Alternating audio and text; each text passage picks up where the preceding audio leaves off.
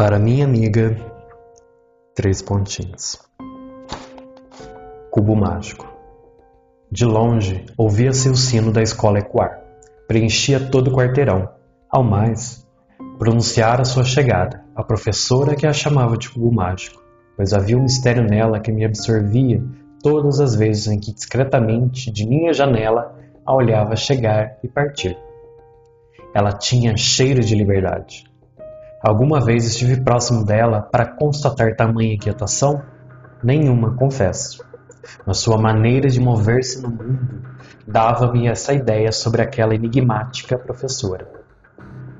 Na janela de minha casa, eu analisava secretamente sua compaixão. Tecia suavemente o mundo à sua volta com linhas e agulhas. Seus alunos, meio desbocados, seguiam seus passos como podiam.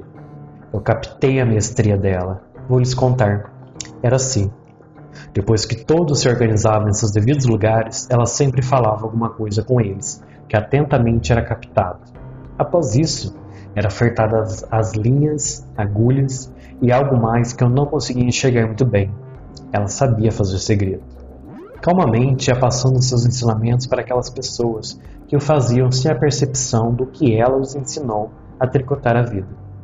Mesmo de longe, eu, poderia, eu podia ver em seus olhos tamanha profundidade e ao mesmo tempo vastidão. Ela era infinita. Cada nó na linha refletia uma inquietação de vida. As trançadas de linha que eram feitas me anelavam àquela professora. Eu sentia pertencente ao mundo. Foi então que a agulha, por um átimo de tempo, rompeu a ancestralidade e, como gota vinda do céu, debruçou-se sobre o chão silenciosamente. Todos se olharam, como se a notícia corresse os quatro ventos, mas aquela queda, já pronunciada, não fora vista por ninguém, exceto por mim, que tento narrar esse episódio. Era a vida brincando de fabular histórias, mas não havia ali ouvidos para tamanha experiência. Tamanha experiência.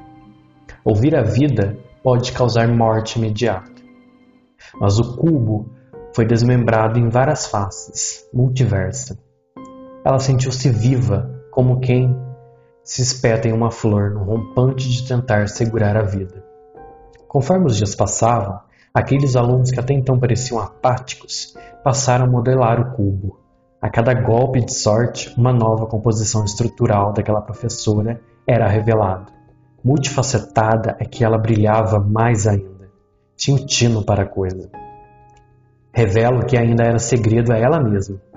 Tinha dentro de si a capacidade de ser muitas e de ser a mesma. Parei de vê-la por alguns meses. Ela pisava o mundo com uma força que eu não suportava. Seu sorriso abria cadeados que o mais nobre chaveiro jamais faria igual. Era existir com precisão. Eu não sou dessas coisas. Eu era uma simples dona de casa a olhar aquele cubo e agora descubro que também fui afetada por ele. Comecei a sentir a vida, a ver cores. Minha casa já não tinha janelas, muito menos muros. Tudo foi rompido. Como que ela pôde? Sua imensidão tomou-me como febre repentina. Fiquei de cama por dias. Viver dói. Agora me recupero desse novo estado de ser que me assola. Queria ir em busca de um médico, mas ele não teria remédio que medicasse minha culpa de existência. Ele não entenderia. Eles nunca entendem. Tive que viver minha dor em segredo, e dela profanar em devaneios que me consumiam dia e noite. Será que alguém entende pelo que estou passando?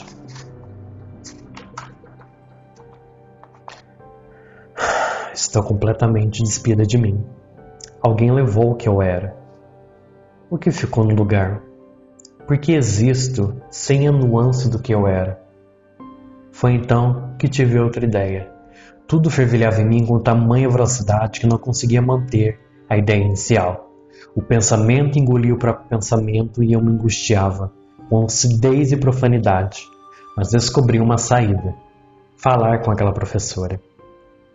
Então, aguardei aquele sinal como nunca, e pontual como era, a avistei vindo em direção à escola.